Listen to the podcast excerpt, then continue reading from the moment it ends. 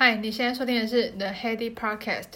今天先要来跟大家分享一个我发现的好用的手机程式设定。如果你的手机是 iPhone 的话，一定跟我有一样的功能，就是荧幕的设定。因为最近 YouTube 跟 Podcast 和一些社群媒体常常会占用我的。下班之后的时间，可是下班之后你要陪小孩，你还要做其他的事情。其实你如果把这些零碎时间不小心就花太多在这个上面的话，我觉得也回想起来也是蛮浪费的，好像是蛮松散零散的娱乐。以前的人都会常常看电视做娱乐嘛，所以 couch potato 就是一回来就坐在沙发上看电视看很久。现在人反而有有时候还会说，我家都没有电视啊，我都不看电视了。其实我们花更多时间在看一些社群媒体上面这些 app，我们其实都不自觉。所以时间上面，我就想要说，看可不可以下班尽量减少在一定的时间内这些城市是不是可以被限时，甚至在某一些特定的区间就不要有 activate。后来我就上网找了一些 App，找来找去，没想到远在天边，近在眼前。Apple 竟然也有出这样子的内建的功能，就是在设定的内容里面有萤幕控制。这个萤幕控制里面就有设定说，你是不是呃每天固定几点到几点，就是要限制你的某一些 App 的时间。那它也可以选哪一些 App 可以呃特别容许通过，因为你总。不好是说你想要禁止某一些 app，然后导致你导致你的通话不能使用，然后关机。我觉得这样就好像有点做过头，所以我就在想说，这个设定我设定完之后，我试了几天，我觉得那个提醒的效用非常大。虽然它还是可以，比如说紧急状态下，它还可以让你使用一分钟、十五分钟，还是说你今天。有特别的事件，你需要今天整天都让这个 app 都可以使用，其实你都可以自己再自行设定的。可是因为它时间一到就把它全部切成就是反黑漏漏斗程式。如果你是想要提醒的功能，让它主动先 inactive，你在看什么状况再 activate，我觉得这个效果对我来讲非常显著。就我现在下班之后，对于像 YouTube、Podcast 这些。平台啊，我就在一定的时间内，比如说八点到十点就不会运作。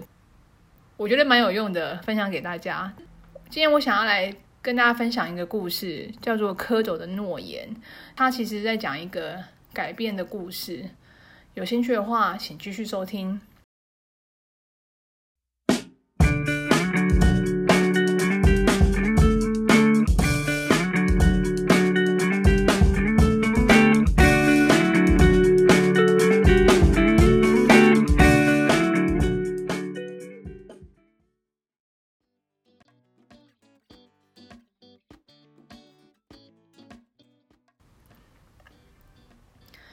蝌蚪的诺言，它其实是我，呃，每次当帮妹妹在借书回来的时候，其中一本，呃，儿童文学推荐的。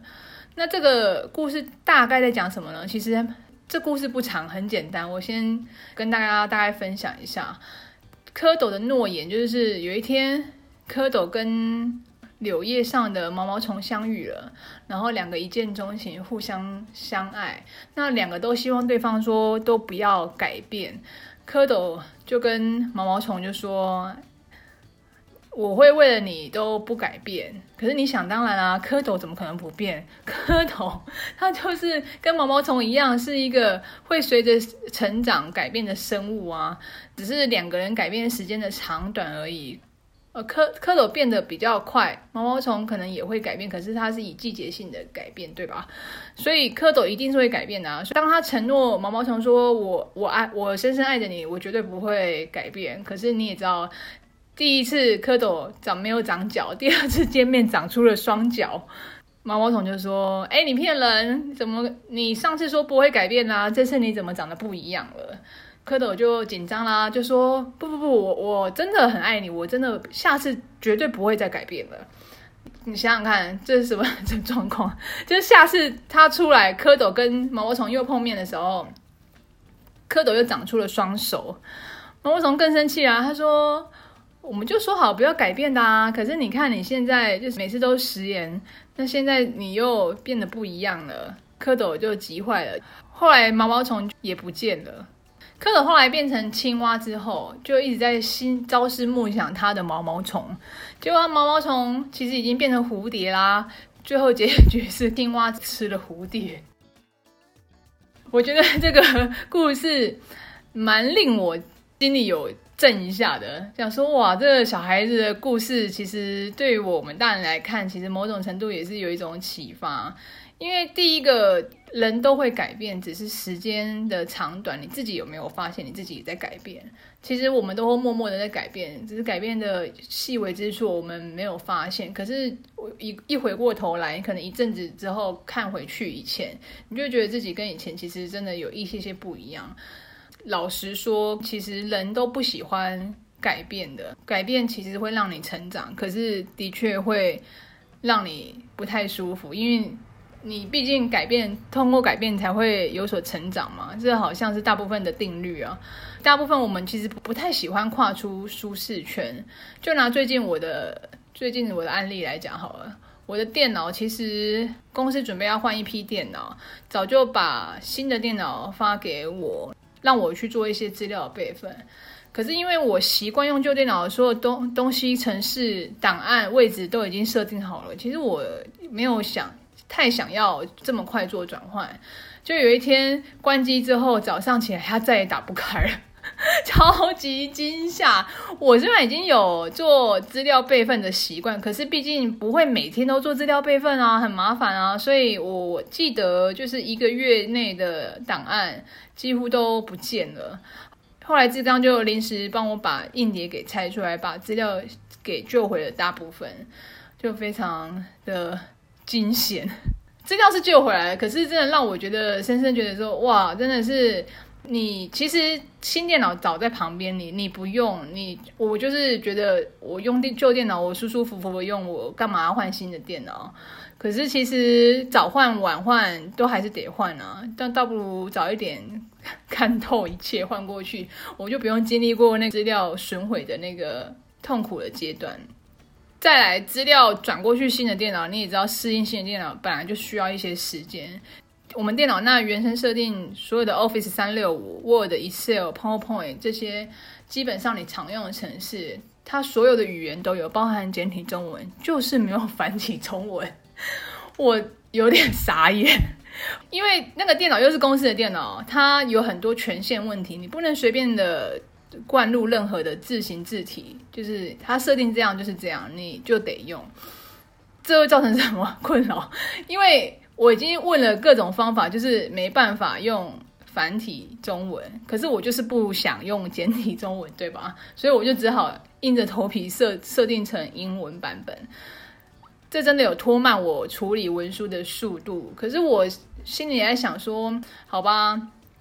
长痛短痛，其实如果真的是这样，真的得要适应这个新的系统的话，我就接受它了。我的心态就想说，好吧，那至少我尝试接受，不是尝试接受，是根本就是被迫接受。被迫接受这个改变之后，或许我在呃城市应用上面。帮助我练习使用英文软体的速度，可以以后可以更熟悉、更加快。可是老实说，现在我还在痛苦的阶段，就是我使用的功能，我现在其实是闭着眼睛在用我以前常用的功能。那有一些比较特定的一些功能，你可能就要看着网络上面的教学，一步一步慢慢的把它叫出来。其实不是这么的快速跟顺手。可是我在想说，那适应一阵子之后，我可能这个技能会。被迫学起来，那应也是一件好事，对吧？所以我觉得改变就是这样子，改变它就会让你一开始就是有一点想要逃避，不想接受。可是这个改变已经成事实的话，呃，一般来讲的话。可以跟好朋友还是跟另外一半讲一讲，就说啊，这怎么系统怎么这样子？可是真的不要太多，就是不要进而演化出一直在抱怨，因为抱怨并不会改变事实，可是你会让你的形象跟你的个人的心态感传染给别人这些负面的能量，我不太喜欢这样，所以我觉得人难免会想要 碎嘴一下没关系，可是点到就好，就不要再呃更多的抱怨，因为太多的抱怨对这件事情也没有改变的实质的帮助意义啊。心态上面，我就从不得不接受事实，再到呃稍微 murmur 一下，可是就不要抱怨太多。经过了接受了的这个阶段之后，你下一个阶段就是你会慢慢适应你你的改变。我们其实人没有这么。就是完美，我而且很多的那个心灵鸡汤也都会说哦，我们应我们应该勇敢跳出舒适圈啊。可是你知道，怎么可能？人就不太喜欢不舒服。当你真正想要成长，就是会让你不舒服。的状况，这也是不争的事实。